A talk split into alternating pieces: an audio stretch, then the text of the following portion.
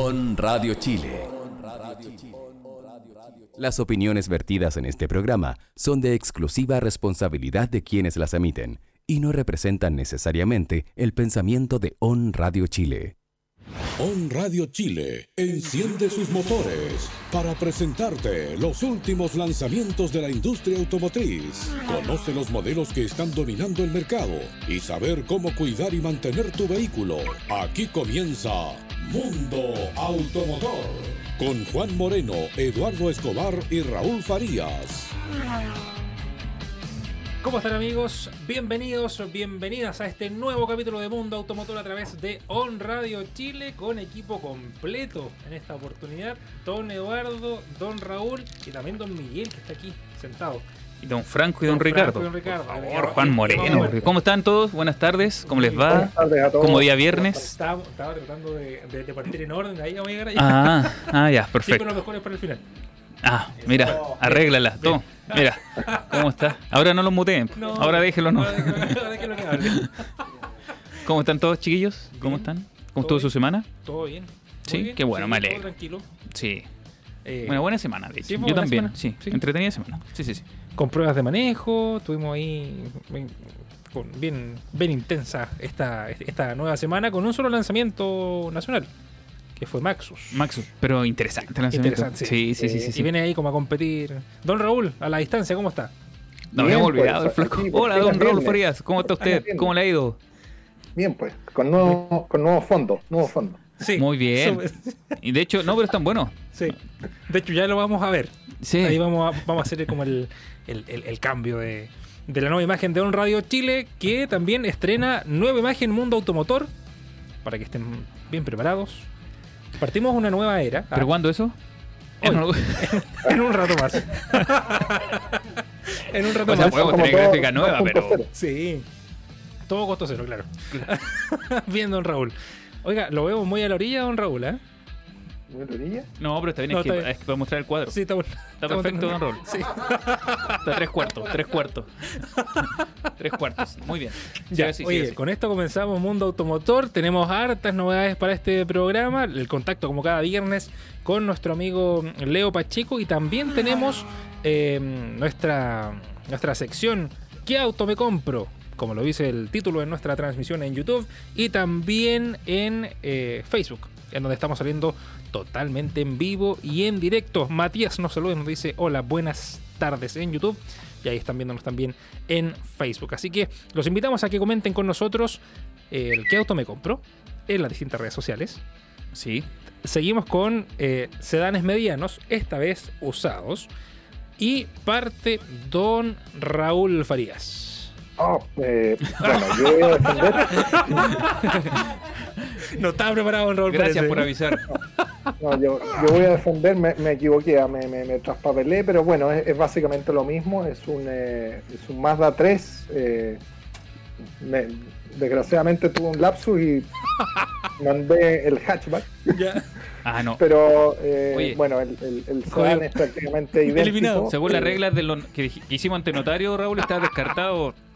Solo por haber dicho hatchback, ya eliminado al tiro. No, pero lo vamos a dejar terminar.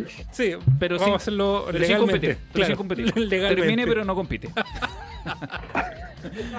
Oye, no, pero que se, se ríe Eduardo, pero Eduardo también tuvo un error más o menos grande. Ahí lo vamos a decir. Pero me recuperé. Antes que empezar el programa. claro. Ya, don Raúl, dele, por favor. Yo.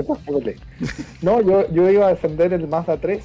eh, en su, bueno, había escogido un 2.0 eh, B eh, mecánico, eh, pero era la variante Sport eh, hatchback de 5 puertas, Ah, con ya. transmisión manual, eh, con apenas 46.000 kilómetros, eh, un consumo mixto de 15,5 kilómetros por litro, eh, a 8.400.000. Sin duda resulta una, bueno, una interesantísima alternativa para quienes buscan un, un- un modelo que ha sido rec- un reconocido líder dentro del segmento de los, de los modelos medianos, digamos, y ha sido también un, eh, un referente desde su lanzamiento hace ya más de, más de 10 años, el, el, Mazda 3, digamos, que tiene una larga historia, ha recibido una serie de, de premios a nivel mundial y eh, se caracteriza por, bueno, por tener un alto nivel de seguridad, eh, incluye dos airbags, cuatro airbags, cabezas delanteros antilatigazo, frenos de disco en, las cuatro ruedas ventilados, ABS, EBD, etcétera. Eh, es un auto que, tiene un diseño eh, muy, muy atractivo con el, nuevo lenguaje de, Mazda Kodo, eh, que se caracteriza por tener un, capó muy largo, digamos, y un habitáculo muy, muy retrasado. aún así es un auto que es más ancho que, su generación anterior. Es un auto, a mi juicio, muy bien logrado, con, con, un motor muy ágil. Estamos hablando de un motor de 2 litros, un Sky Active que produce 150 caballos, eh, sumado a una caja de cambios de 6 marchas, eh, que fluye muy bien y permite un, manejo dinámico bastante bueno, digamos, tanto para sumar como, quitar velocidades. No es un auto que, sea rápido, sino que es ágil, bien aislado, eh, muy silencioso. Yo tuve oportunidad de, manejarlo en varias oportunidades eh, y su consumo en, la versión mecánica en, carretera debe andar del orden de los 17, 18 kilómetros por litro, eh, con una dirección con muy buen tacto, muy buen nivel de, asistencia, que no es, no es demasiado ni liviana ni, ni, demasiado dura cuando se necesita, digamos, manejar a alta velocidad o, realizar maniobras de estacionamiento. Una muy buena puesta a punto de la, de la suspensión sin duda una excelente alternativa, digamos. Yo me equivoqué por una por un lapsus mental, pero tendría que el mismo lapso, el mismo lapso que tuvo es mi opción. Claro, el mismo lapso que tuvo Eduardo que había elegido un Mercedes Benz de 12 millones y algo que no, 11 millones y medio. Lo que pasa es que también tuvo un lapsus con el año me confundió el precio, Don Rob. Entonces el 2012 dije 12 millones, pero bueno, me recuperé a tiempo. A tiempo vengo con un. Podríamos haberlo descalificado porque estábamos fuera de tiempo. No, no, no. mientras no, empiece el programa, mientras no empiece el programa, mientras no lo diga al aire, como le pasó a usted, como le acaba de pasar a don Juan, está todo bien. Alguien que me discuta eso, por favor. No, no hay discusiones por eso. ya, listo. ¿Cuál es su opción, don Eduardo? Opel Insignia del 2015. La versión Cosmo 1.6 automática yo qué puedo decir de este auto. La verdad es que está muy bueno.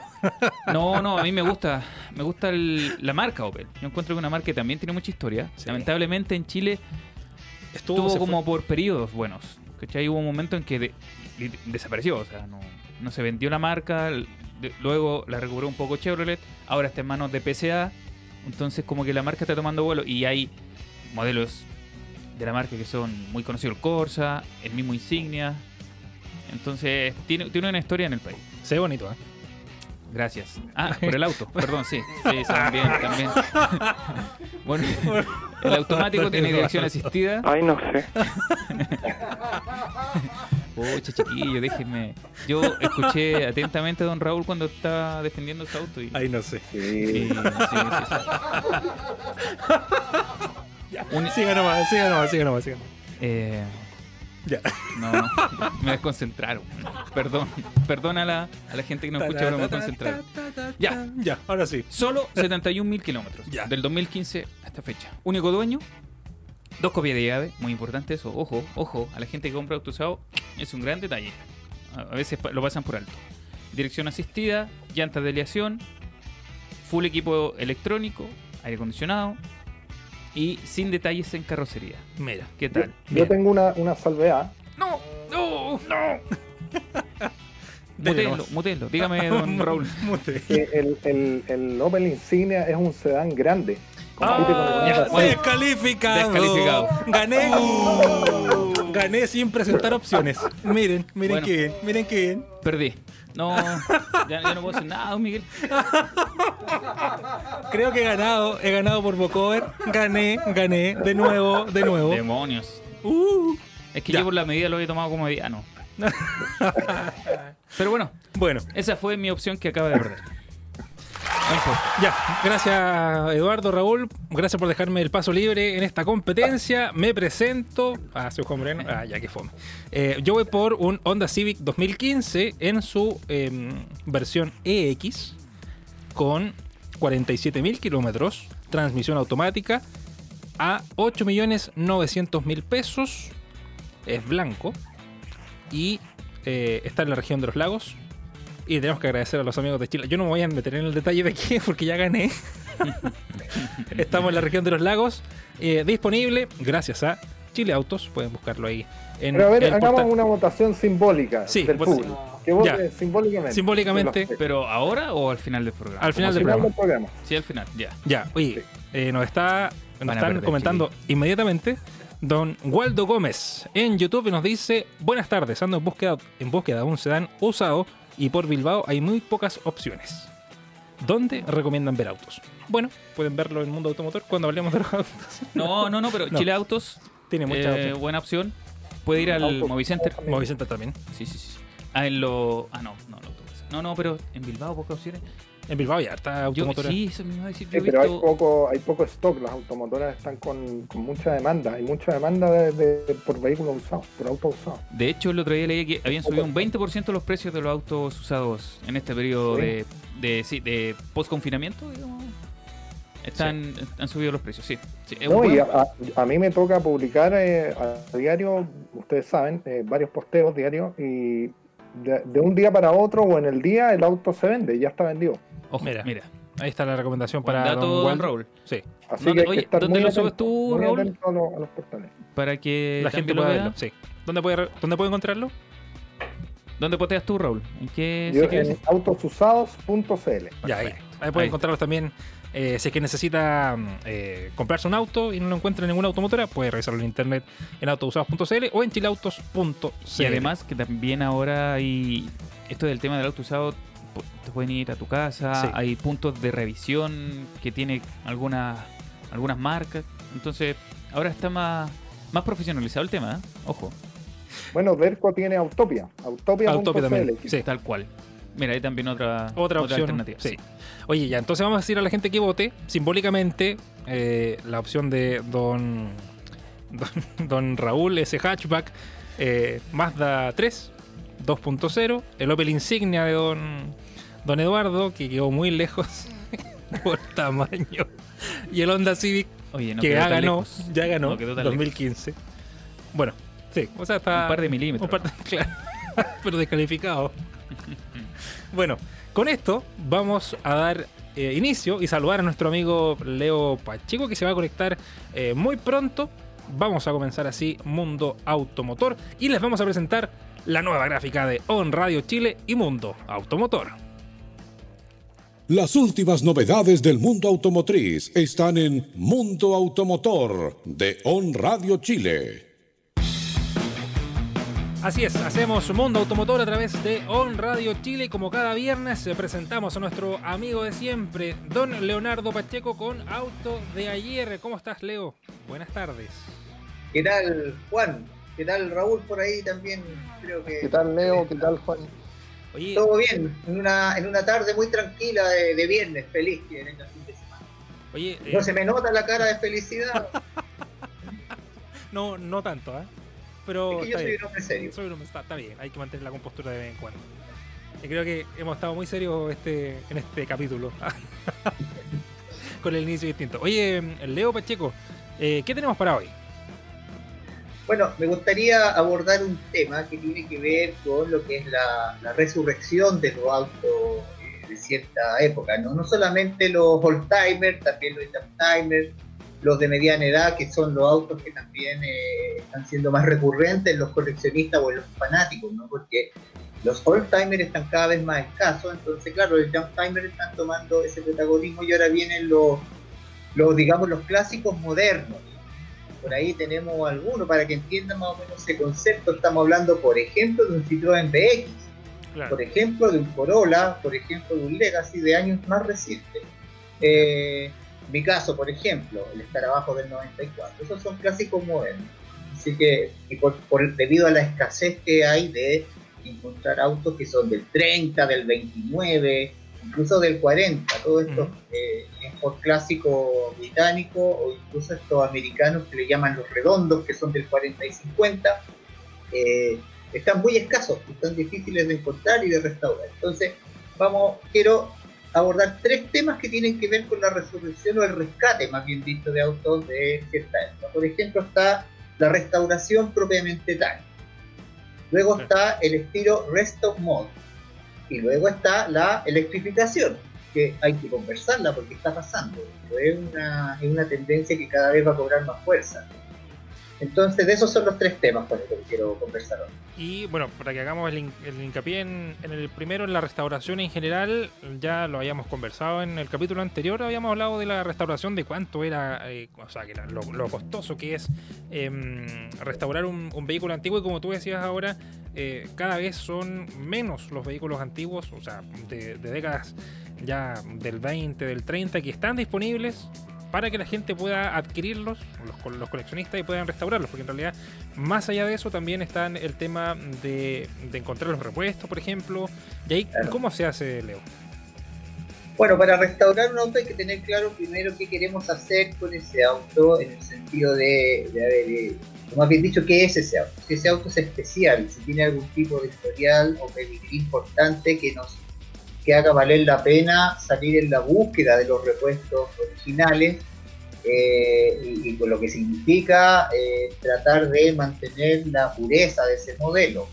Significa que hay que empezar a rastrear por distintos lugares, ver la codificación, ver los papeles, el historial, todo, y que todo coincida para que esa restauración, ese final de restauración que puede tomar un lapso de entre 2 y 5 años, esa es una restauración bien hecha, eh, para que nos demos cuenta que eso valga la pena y que el auto mantenga su valor e incluso incremente su valor.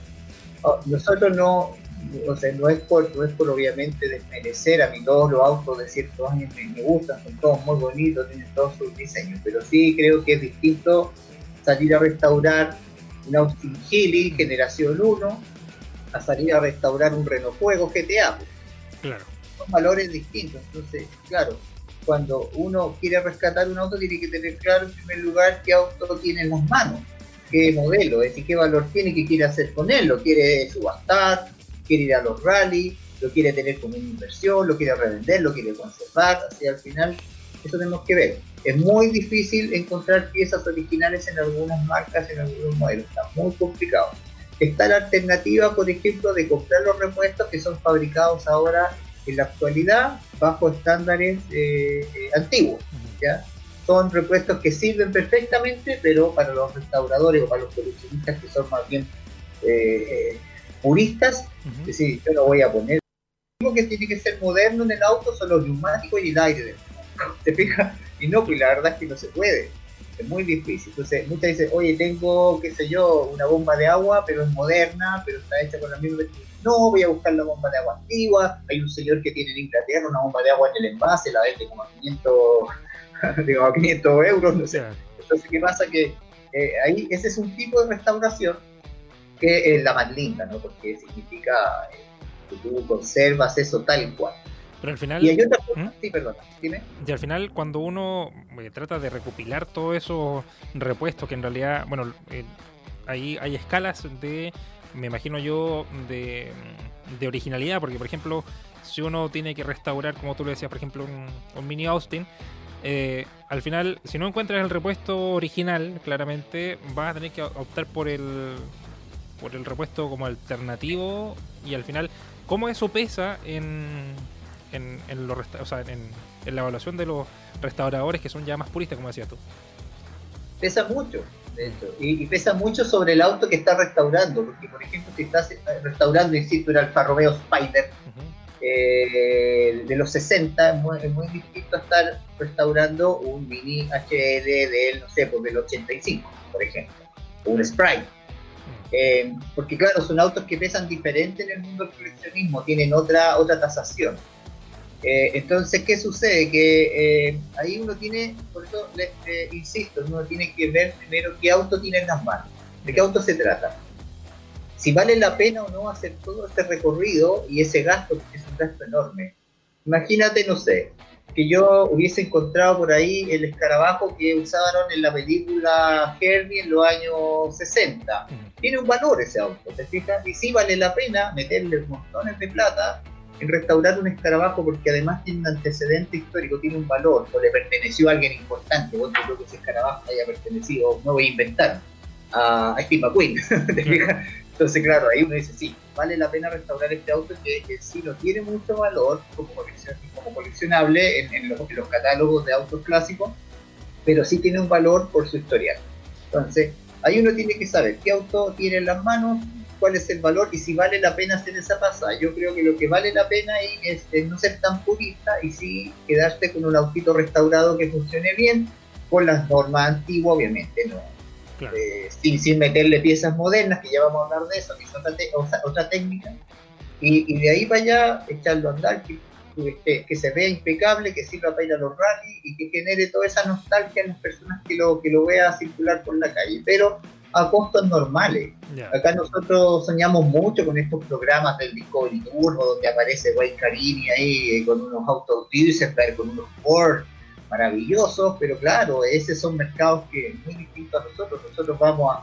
Mira, acá yo veo en mi clásico, en la BIN Clásicos, por ejemplo, que es una página donde siempre busco precio y veo, y resulta que aparecen unos no sé, autos americanos del 70 a precios impresionantes. Tú decís, pero viejo, o sea, ¿qué pasa? Y de repente un Peugeot 404 te vale 5 millones de pesos restaurados. Para mí, esa es como la realidad a la que hay que apuntar. Ahora, si uno tiene los medios para importarse un auto restaurado, se lo trae. Y ahí también, Europa, Estados Unidos. Pero... Ahora, también, por ejemplo, Leo, dale, dale nomás, Raúl.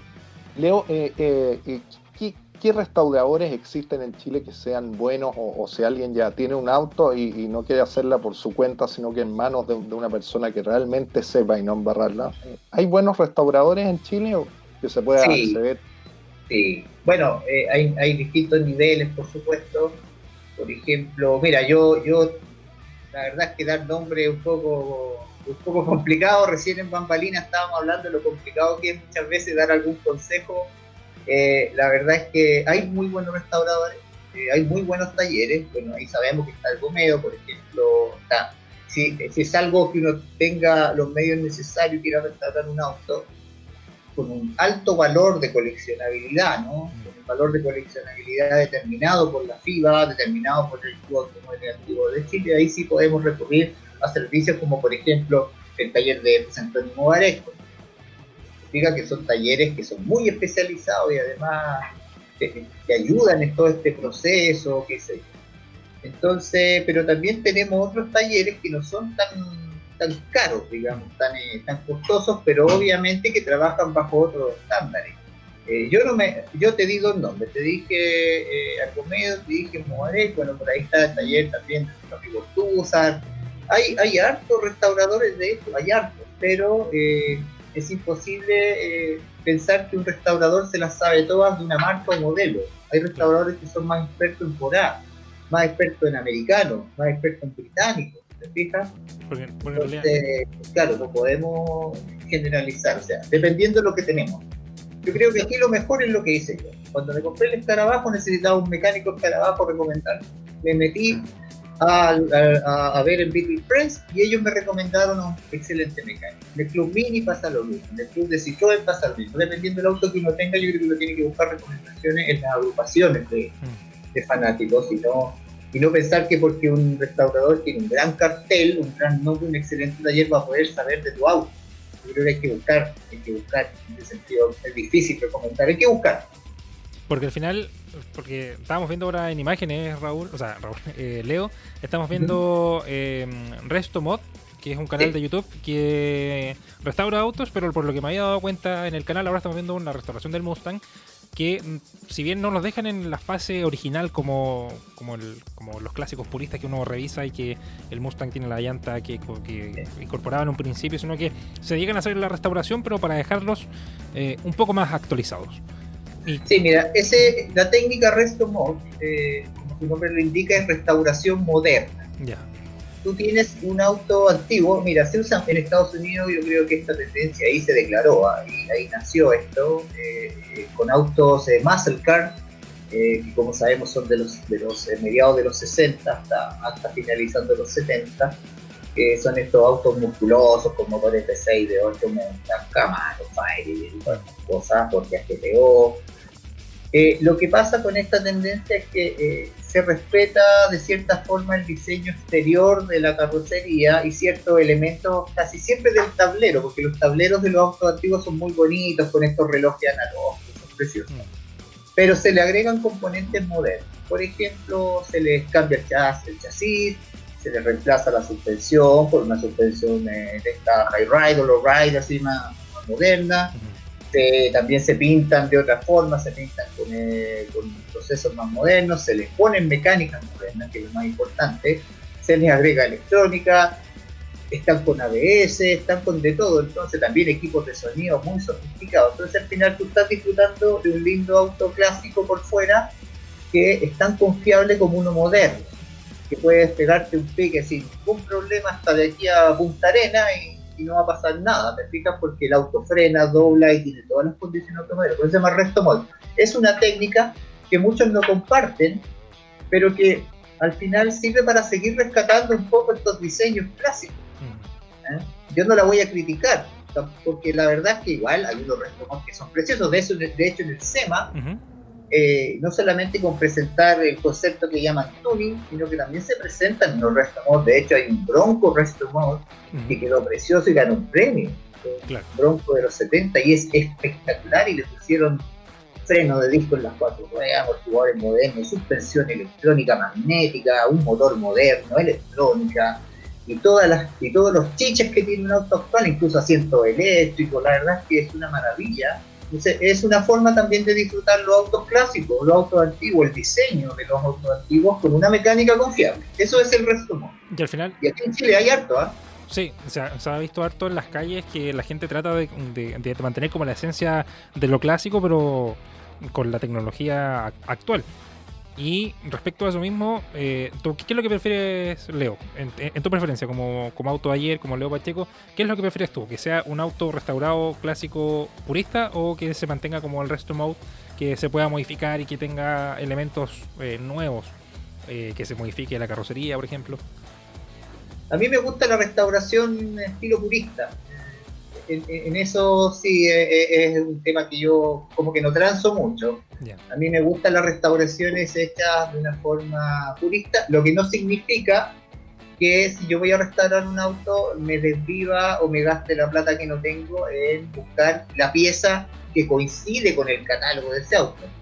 Yo no tengo ningún problema en meterme a eBay Motor y comprar una pieza hecha ahora pero con las especificaciones antiguas. No si me entiende. O sea, yo no, yo creo que cuando el auto no, no vale la pena hacer ese esfuerzo, simplemente restaurémoslo y restaurémoslo bien y compremos componentes que estén eh, certificados para ese auto, pero que lo fabricaron estos proveedores, ¿no? Por ejemplo, no sé, por eh, Estados Unidos, hay una empresa, ya me voy a acordar cómo se llama, Car One, Car One Classic, que, que ellos incluso los tapices puedes comprar puedes comprar tapices de, de, la, de, la, F, de la Ford F1, de la, de la primera F100, ¿no?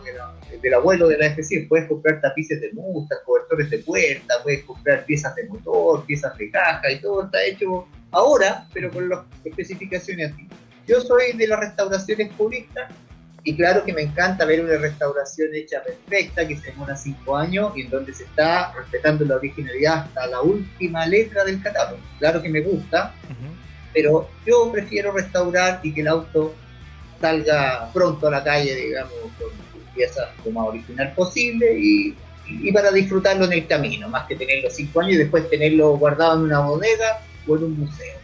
La verdad es que los autos están hechos para moverse, Porque para disfrutar del asfalto.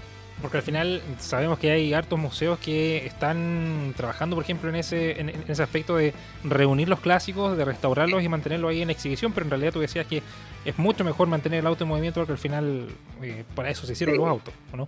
Claro, y de hecho, y claro, y por último el museo tiene gente que se encarga de mover los autos y sacarlos a dar una vuelta, por ejemplo, el, el, Simeon Museum en Estados Unidos, eh, que uno de los más grandes que hay, eh, señor tiene un staff de conductores que todos los días sacan a, dar vuelta y la gente los puede ver en la calle, los autos del museo. ¿Te fijas? Pero hay otros museos que, o sea, perdón, hay otras colecciones que los autos están en una bóveda.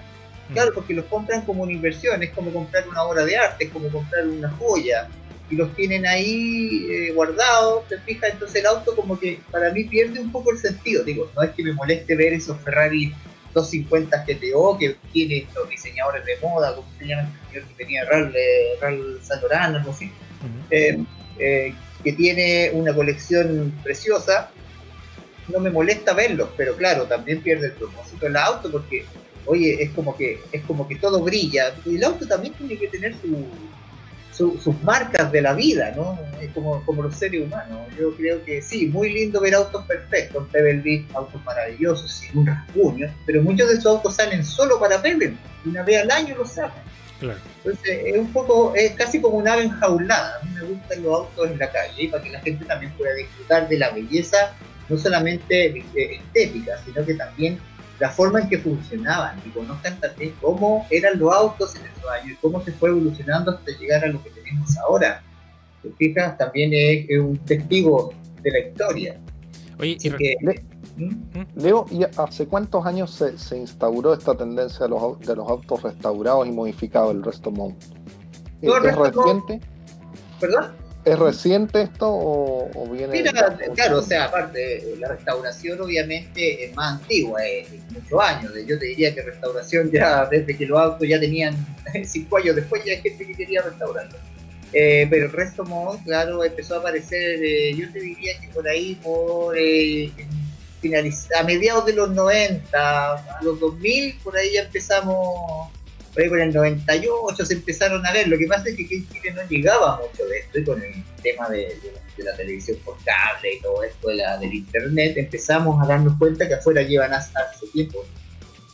Pero lo elogiable es que acá en Chile se han hecho resto mod súper lindo, muy lindo. Uno va a, a Car San Coffee, el Festival de la Velocidad, que se hizo en Codegua, por ejemplo, en las reuniones, y sabes que aparecen unos autos americanos con restauraciones modernas, pero preciosos. O sea, de verdad, increíble el trabajo que se hace acá. Y, son talleres que están calladitos, son preparadores, restauradores que están calladitos, no, andan ahí eh, buscando su trabajo por todas partes, son súper capos, son expertos. Ahí tenemos el que este, AMC Performance, que es un taller donde se hacen algunos americanos y la verdad es que trabajan muy bien. Entonces, la verdad es que esto, bueno, es una tendencia, como te digo, que es más bien reciente. La restauración en sí es, muy antigua, pero el resto es una tendencia más nueva. Nacida en Estados Unidos, me atrevo a decir. Oye, y también leo, hablando de restauraciones y ahora pasándonos como al tema como más actual, eh, ¿cómo, ¿cómo lo hace la gente? Porque hemos visto varios modelos, por ejemplo, Mini, eh, que es uno de sus dueños ha tratado de transformarlo en un vehículo eléctrico, eh, uniéndose como a esta tendencia em, cero emisiones y que acá en Chile por lo menos ha tenido varias trabas por la homologación, porque al final hemos visto que se hacen restauraciones de clásicos en, otros países en el cual se, se, tiene el auto, se restaura de manera original, pero se cambia la motorización por, por una eléctrica. Sí. Bueno, eh, a, nivel mundial en los países más grandes, ¿no? más desarrollados se está dando este fenómeno de electrificar eh, los clásicos, a tal punto que la FIBA, que como lo comenté en el, creo que fue en el primer episodio que hicimos de Auto ayer, es la Federación Internacional de Vehículos Ancianos, eh, creó un protocolo para este tema. Cuando tú quieras electrificar un auto, lo que te recomiendan es que guardes eh, los componentes originales. Por si acaso tú quieres volver atrás con ese auto. ¿Ya? Y, efectivamente afuera existen eh, conversiones de clásicos a eléctricos y también existen algunas reproducciones, recreaciones de clásicos que nacen eléctricas, que yo estoy muy de acuerdo con eso en crear recreaciones, pero no me parece, por ejemplo, lo que hizo Jaguar la otra vez, que tomó Type E y lo electrificó. Y ahí la FIBA saltó de su silla, dijo que puede ser. Vamos a crear un protocolo para esto, porque no puede estar destruyendo piezas históricas eh, para transformarla. Yo creo que lo bueno acá que hay que hacer su recreación. Y, la gente que decide electrificar su clásico, que es su derecho, ellos son dueños de hacer todo esto, que me parece también que es para poder usar su auto sin contaminar. Todos sabemos que los autos de ciertos años contaminan y todo. Entonces, ¿qué sucede? Que lo que me parece es que hay que hacer lo que recomienda la FIBA, que es guardar los componentes. Ahora, lo otro importante acá es que si deberían crearse también algunas eh, normas para poder eh, homologarlo en Chile, porque por ejemplo los autos antiguos cuando llegan bajo la ley de los 50 años eh, pasan por la revisión técnica sin problema, qué sé yo, porque hay una entidad que controla todo esto, que es el Club de Automóviles Antiguos de Chile, que certifica ese auto para poder también deberían existir una rama que se preocupe de esto, de las personas que quieren electrificar sus clásicos, porque fíjate que van a empezar a verse de a poco. Es una tendencia que sí o sí va a llegar. Y además que por, último eh, es interesante porque claro, puedan disfrutar de su auto antiguo sin estar contaminando, sin aportando más contaminación en lo que hay. Y además que permiten a las personas poder disfrutar de esos bellos diseños. Pero yo que sí yo recomiendo eso, guardemos los componentes por si acaso en algún minuto queremos volver atrás. Eh, y sí, debería existir un protocolo de homologación para esos autos clásicos eléctricos. Y muy clara mi postura, no estoy de acuerdo en en eso que, insisto, en lo que se hizo de destruir un clásico para electrificarlo. Eh, y, ahí Jaguar por eso también eh, reguló y por eso hay marcas que están haciendo clásicos desde, desde recreaciones. Ya. Porque en realidad no, es, no es el modelo creado ahora, pero con motores, con base Además, hay, un tema, perdona, hay un tema de autonomía. Los autos que nacen eléctricos tienen las, las baterías de iones de litio en el piso, entonces tienen son capaces de ofrecerte 400, 500, 600 kilómetros de autonomía. En cambio, un auto convertido eléctrico, que es un clásico, le tienes que poner un bloque de baterías pequeñito, porque no está diseñado desde la base para eso, entonces hay que buscar dónde poner la batería. Puede tener, tener, autonomía de 100 kilómetros, o sea... Claro. Entonces hay que también aceptar ese, ese, ese hecho que es diferente. Pero es un fenómeno que existe, muchachos, no, no, podemos eh, detener eso, eso viene. Y viene tal cual como lo hayamos dicho que eh, bueno, están todos tratando de contaminar menos y en realidad es hacer, eh, bueno, que, el clásico parezca nuevo con el motor eléctrico. Y como tú decías también, la autonomía no es la mejor porque no, está hecha no está hecha para eso. Y, entonces la, la, recomendación, bueno, de, todo es como tratar de mantener la originalidad con, con el motor original y todo para que la restauración sea como verdadera restauración. Claro, por ejemplo, a mí me encantaría tener, imagínate, yo que soy más bien purista, me gusta el tema de la combustión, pero por ejemplo, si yo tuviese, no sé, un Citroën HI eléctrico, pero pero hecho por la fábrica más que convertido, con una buena autonomía, ¿sabes? yo sería feliz. Así, igual que este furgón que lanzó Maxus, el EV30, pero un furgón Citroën HI, para nuestros amigos que lo, quieran ver o que ya lo conozcan, que el, el, el hermoso, que le dicen el nariz de chancho, porque es como cortito, eh, yo feliz tendría uno de esos electrificado y andaría, no sé, lo usaría a diario. O sea, imagínate con lo purista que soy, porque claro, pero tendría que ser una recreación. Claro. No podría permitir que tomen un HI, lo despueren, lo, digamos, lo, lo destacen entero para transformarlo eléctrico. Mm. Una vez un vecino me dijo, vio mis carabajos, me dijo, oiga, eh, yo tengo un dato para electrificar su auto si quiere, porque esto queda súper bueno. La verdad es que, bueno, gracias por el dato, pero la verdad es que no, no me gustaría que mi escarabajo lo, lo desarmaran para transformarlo eléctrico, pero si te ofrecen un escarabajo que Volkswagen realizó 100% eléctrico desde su concepto, desde su base, yo Porque esa es la postura, digo. Porque en ese caso, al final, eh, es la decisión de, cada persona el, el, ver si lo electrifica o no, porque en realidad acá en Chile conocimos la historia de, un dueño de un charade, creo que era, que salió en las, noticias hace un tiempo atrás que lo restauró y lo hizo eléctrico, pero por la homologación que no la tenía, eh, lo rechazaron en revisión técnica y le rechazaron como toda la modificación y tenía que volver al motor original del auto y perdió toda la inversión.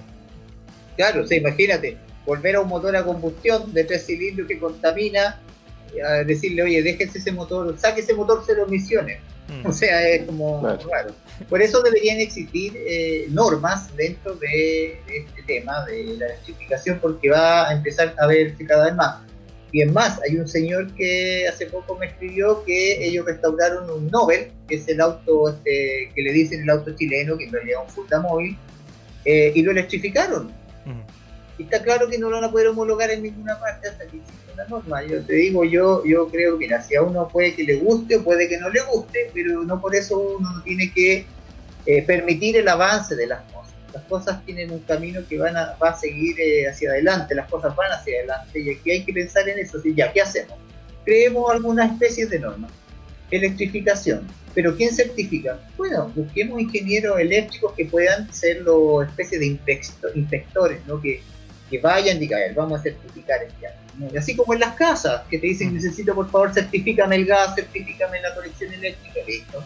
Va un señor, te certifica que toda la electrificación está bien hecha como corresponde, con seguridad además, y, y de ahí para allá con ese certificado tú puedas ir a la revisión técnica y que te respeten eso, porque sí, a mí me parece súper entretenido, yo también yo un chará eléctrico igual entretenido porque vas en un lindo auto icónico de Chile, el chará es un auto que evoca muchos recuerdos, bueno, y además con eso estás convirtiéndote en una persona que está protegiendo el medio ambiente, me parece correcto, entonces es fome que haya, este señor haya tenido que, que, le estén diciendo que vaya hacia atrás con su proyecto, porque además hay una inversión grande de por medio.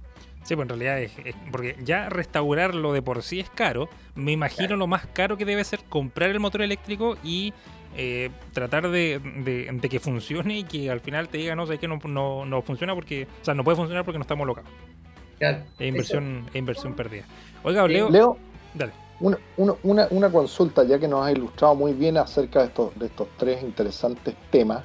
¿Qué, marcas han, eh, han, empezado a fabricar repuestos para, modelos clásicos? Tengo entendido que Toyota es una de ellas para el GT2000, eh, Mazda tengo entendido para el Miata iba a empezar a producir, no sé qué otra. Volkswagen, Mercedes-Benz, Bentley, Aston Martin, BMW, la verdad es que hay muchas.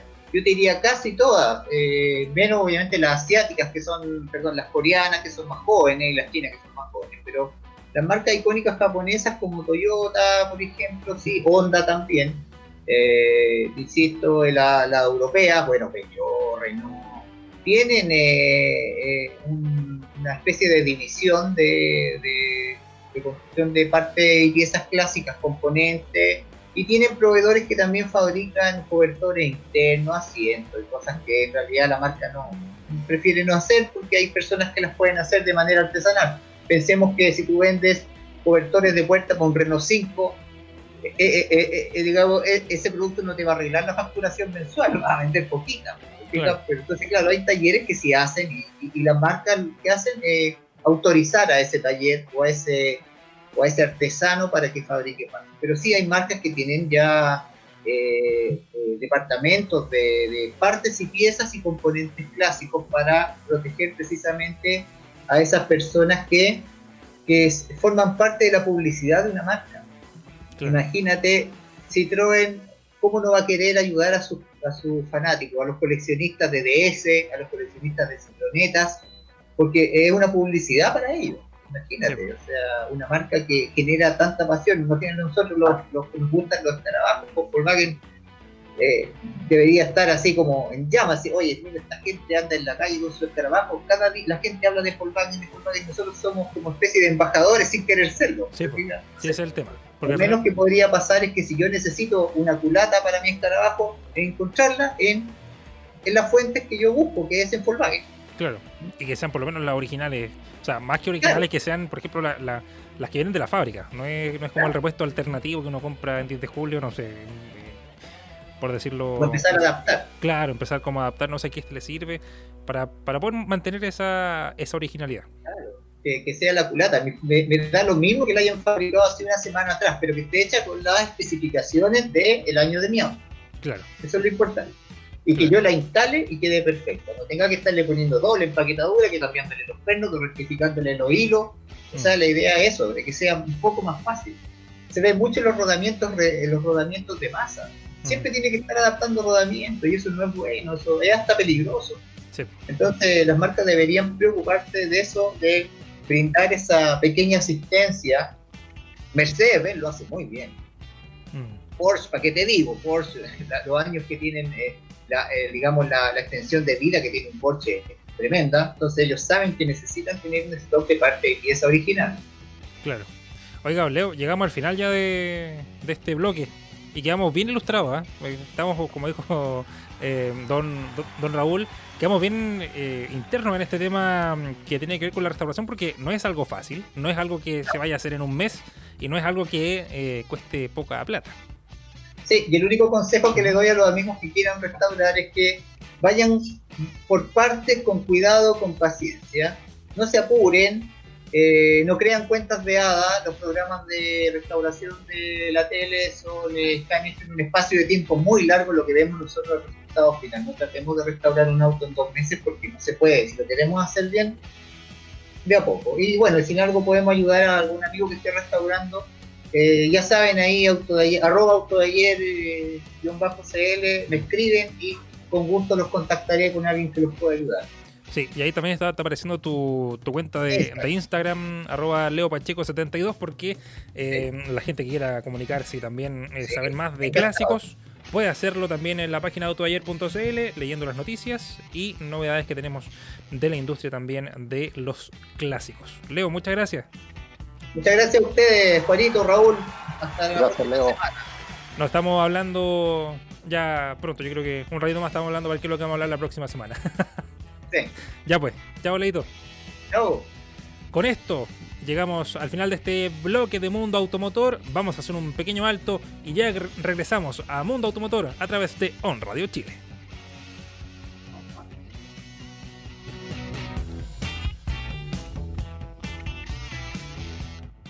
Las últimas novedades del mundo automotriz están en Mundo Automotor de On Radio Chile. ya seguimos aquí en eh, Mundo Automotor a través de On Radio Chile. Bueno, ahí estamos viendo la nueva gráfica de On Radio que debuta muy pronto con también la nueva imagen de Mundo Automotor. Eh, bueno, es un teaser solamente. Es un, adelanto para que la gente se acostumbrara. De hecho, Leo Pacheco debiese sentir muy orgulloso de ver que su sección haya salido con la nueva gráfica y no Mundo Automotor como programa completo. Mira. bueno, eh, debe estar muy contento. Sí. Eh, quiero, quiero hacer una pausa, no pausa eh, comercial, sino que quiero hacer un, alto, un especial alto, porque eh, recibimos la lamentable noticia de que falleció Julio Videla a los 76 años. Oh. Es una información que se ha confirmado hace muy poco y que em, fue. Pero por. ya bueno, me van a disculpar, pero em, trabajó como locutor en dos radios. Pude compartir con él un par de, temporadas ahí en, en, Radio Cooperativa. Y eh, tengo muy buenos recuerdos de Julio Videla. Y bueno, eh, es muy fuerte la noticia, primero porque es, em, es complejo saber que alguien con el que compartiste hace un tiempo atrás em, fallece. Y bueno, lo peor de todo es que no hay información todavía confirmada de su causa de muerte, pero eh, nos deja hoy a los 76 años, así que eh, le mandamos un fraterno abrazo a la familia y también las condolencias en este difícil momento para las comunicaciones, tanto en radio como en televisión. Don Julio Don Julio Julio muy recordado por su programa Cordialmente y, la banda de los cariñositos, sobre todo en sus transmisiones desde un restaurante en, ahí en la recta de Reñaca. Yo siempre lo veía con mi mamá. Mira, ¿viste? Muy bueno. sí. Todos tenemos, los que tenemos un poquito más de años que Juan, sí, lo conocimos harto. No, pero bueno, yo tuve el agrado de compartir con él en cooperativa, así que... Ah. Eh, Perfecto. Una persona muy, muy grata para compartir. Así que con esto eh, vamos a continuar aquí en Mundo Automotor con las novedades. Una de ellas es lanzamiento nacional. El lanzamiento. El, lanzamiento. de la semana. El lanzamiento de la semana. Sí, sí, Hablamos de la Maxus EV30. Eléctrica. Eléctrica. Full eléctrica. Sí. E, es un, digamos, un utilitario. Es muy... Sé que en competencia, digamos, por tamaño de la N400, ellos decían de la Kangoo ZE, ¿te acordáis, Flaco? Era en su competencia directa. Entonces, es, un, dígame. es un furgón compacto. Sí, exactamente. Un furgón compacto que, que viene a, ampliar la, la gama de, de, vehículos comerciales eléctricos de, de, Maxus, que ya tenía un exponente acá en Chile que es la, recuerda la, B, la, la B80 eléctrica, que lanzaron a, a finales del a finales del 2018. ¿Se acuerdan? Sí, sí, sí. Ese, pero ese es un furgón ya mucho más, grande. claro. mucho más grande, claro. Sí, sí, sí. Y bueno, este, este nuevo modelo eh, eh, entró a las líderes, digamos, de, la, competencia en el mercado mundial en el Salón de Vehículos Comerciales de Birmingham, que tuvo lugar en el Reino Unido el año pasado. Eh, es un modelo que en Maxus nos explicaban que nació para ser eléctrico, no como otros modelos a los que se les modifica el, claro. el, tren motriz, el, tren motriz, que es el motor y la caja, eh, lo, que hace que tenga un, 70% menos de partes o piezas en, motor y caja, privilegiándose la, capacidad y el espacio de carga, que son elementos fundamentales en, un vehículo comercial.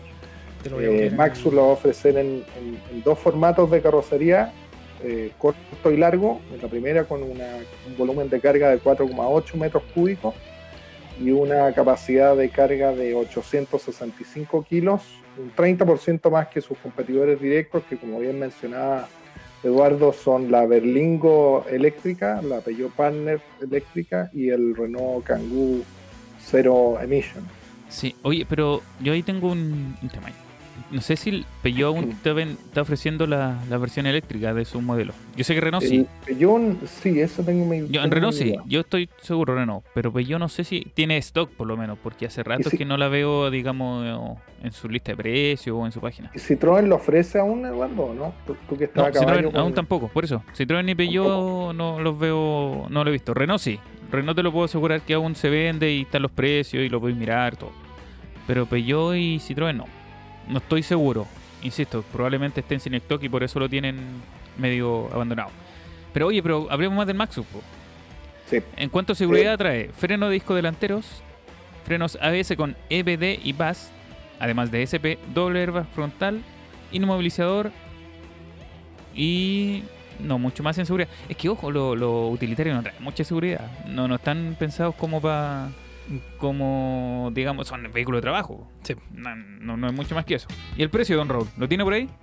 Lo tengo, son eh, 30 mil dólares más IVA, estamos hablando de 27 millones y medio más o menos, según el tipo de cambio, y, y la versión larga, digamos, que son de 6 metros cúbicos, esa cuesta 35 mil dólares más IVA, estamos hablando de poco más de 28 millones de pesos, ¿no, Eduardo? 8 sí. 3, 20, no, 24. No, porque fueron. Eh, ¿Cuánto dijo? ¿35 o 30? la primera, 30. 30 a 800 pesos, y 34 mil. Claro. Y 35 mil dólares la. Pero está más. ¿A cuánto está el dólar? ¿Como 800 o 770 yo. Ah, entonces, un poquito menos, 23 millones y algo. No, igual. Sí. ¿Sabes que Mira, ojo, es mucho más cara, lógicamente, que, no sé, la N400, que las versiones.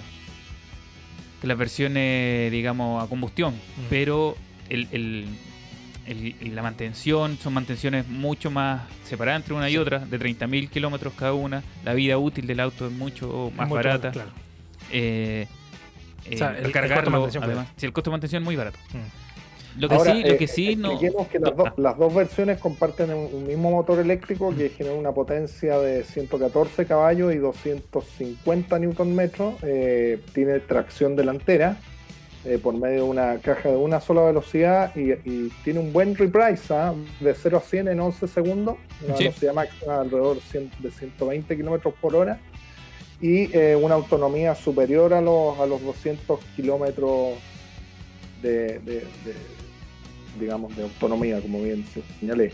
Eh, la, la, batería, eh, nos decían que se puede, es una batería de 35 kW, eh, se puede cargar con un cargador CCS de origen europeo, que se puede recargar en cualquier electrolinera, en un proceso que no tomaría más de tres cuartos de hora, y mientras si uno lo enchufa, dependiendo de la carga que uno tenga de, remanente a un enchufe de red domiciliaria, el proceso puede tener un estimado entre 8 a 10 horas. Ahora, la batería, eh, remarcada en Maxus, tiene una, garantía de, de 5 años o 150 mil kilómetros, mientras que el resto del auto, eh, la garantía es de 3 años o 100 mil kilómetros. Oye, eh, pero, siempre es lo mismo aquí en este programa, por favor. No, eh, ¿Ah? Gracias. no entiendo qué pasó. No, nada, nada. Eh, se, son pocas unidades que se espera de venta. Para. No, o sea, en realidad, más que pocas unidades, son unidades como más eh, reservadas como para flota más que compra. O sea, pensaron, pensaron en, que la venta se puede dar más en flota que eh, comercios pequeños, porque la inversión es alta, ¿cachai? 27 millones o sea, en realidad para un negocio igual es súper rentable comprar un vehículo eléctrico considerando también eh, lo que ofrece. Sí, pero piensa, lo, a lo que voy es que esto tipo de vehículo está empezado generalmente para pymes. Sí. Una pyme no se va a gastar Sí. 27 No, millones 27 en, un utilitario si te puedes comprar el N400 por 8 millones. Ok, sí. ¿Cachai? Claro. Pero, pero sí. No Es sé, una- es una buena propuesta. sí, sí. una no, súper buena, súper interesante. Súper interesante. Oye, ya, Ya, tenemos que vamos. cerrar el programa. Sí, sí, Ahora sí. Y vamos a ver el ganador. Ajá, voy a, voy a ganar. No, pero para, ¿va a ser ganador oficial o va a ser ganador eh, porque hay un tema de que vamos a preguntar? Mira, eh, si la gente por amor, qué auto le gustaba, qué prefería, cuál le tincaba más. Oigan, ustedes. No, ganó Juan Moreno. Porque ustedes me descalificaron, ¿sabes? Que elegí Sí, un hatchback no, cuando era un City Car. Está Bueno, que- perfecto, está perfecto. y creo que la canción viene ad hoc a, nuestra, a nuestro concurso. Qué gran canción. Por Ya. fin, por fin puedo decir que he ganado Sí, con mi Honda Civic 2015 Perfecto. en 8 millones. sin discusión. Sí. Bueno, Sin pero discusión. tenemos eh, eh, la gente también opinó en nuestra, nuestro canal de YouTube y nos dicen que se quedan con el sedán mediano de Eduardo. Perfecto, mediano. Ya, pero, Mediano. pero mira, Franco, entre el Opel, Sí. el Civic y ¿cuál era el de Raúl? Ah, el Mazda 3. Mazda pero- 3, madre, ma- pero- hatchback. pero hatchback. Flaco, tú te fuiste mal ahí. No, te quedaste mal, mal, mal. El, el peor lapso que ha Ya tenido entre Raúl. el Opel y el Civic. Da lo mismo. No, pues íbamos a hacer un- una, una votación. La eh, simbólica, la, simbólica. Sí. Simbólica. Ya, ahí sí. Los expertos. El Mazda. Ya. Ya, ¿Dónde. Mazda? Yo me quedo con el Honda Civic. Ah, perfecto. ¿Y tú, Miguel? Mazda. Mazda. Ganó Ya. el Raúl. Ganó Raúl, pero simbólicamente. No vale. No, no vale, claro. Justo hoy no vale esa votación. Gracias. Ya. con esto llegamos al final de Mundo Automotor. Como siempre, los invitamos a que escuche eh, nuestro programa el lunes a las 5 de la tarde y también las repeticiones que tenemos durante la semana en onradiochile.cl. También que descarguen la aplicación On Radio para que puedan también escuchar las más de 25 señales que tiene On Radio Chile con la música que te gusta a ti. Así que los dejamos invitados. Que tengan un buen fin de semana. Igual usted. Chiquillos, muchas gracias por todo. Sí. Don Frank, don Ricardo, don Juan, don Miguel. que Don Miguel, que ahora nos acompañó ahí. Don Raúl, buen fin de semana. Buen fin de Sí. semana para Que todos. tengan lindo fin de semana todos. Yo, Pásenlo bien, disfruten. para mí comienza la semana hoy. Sí, nos vemos el lunes. Nos vemos el lunes. Ojalá. Que esté muy bien. Cuídense, un abrazo. Chao. Así es, un abrazo. Adiós. Chau. Nuestro motor deja de rugir por hoy. Pronto volvemos con más novedades, consejos y experiencias para amantes de las tuercas en otro capítulo de Mundo Automotor. Las opiniones vertidas en este programa son de exclusiva responsabilidad de quienes las emiten y no representan necesariamente el pensamiento de On Radio Chile. On Radio Chile.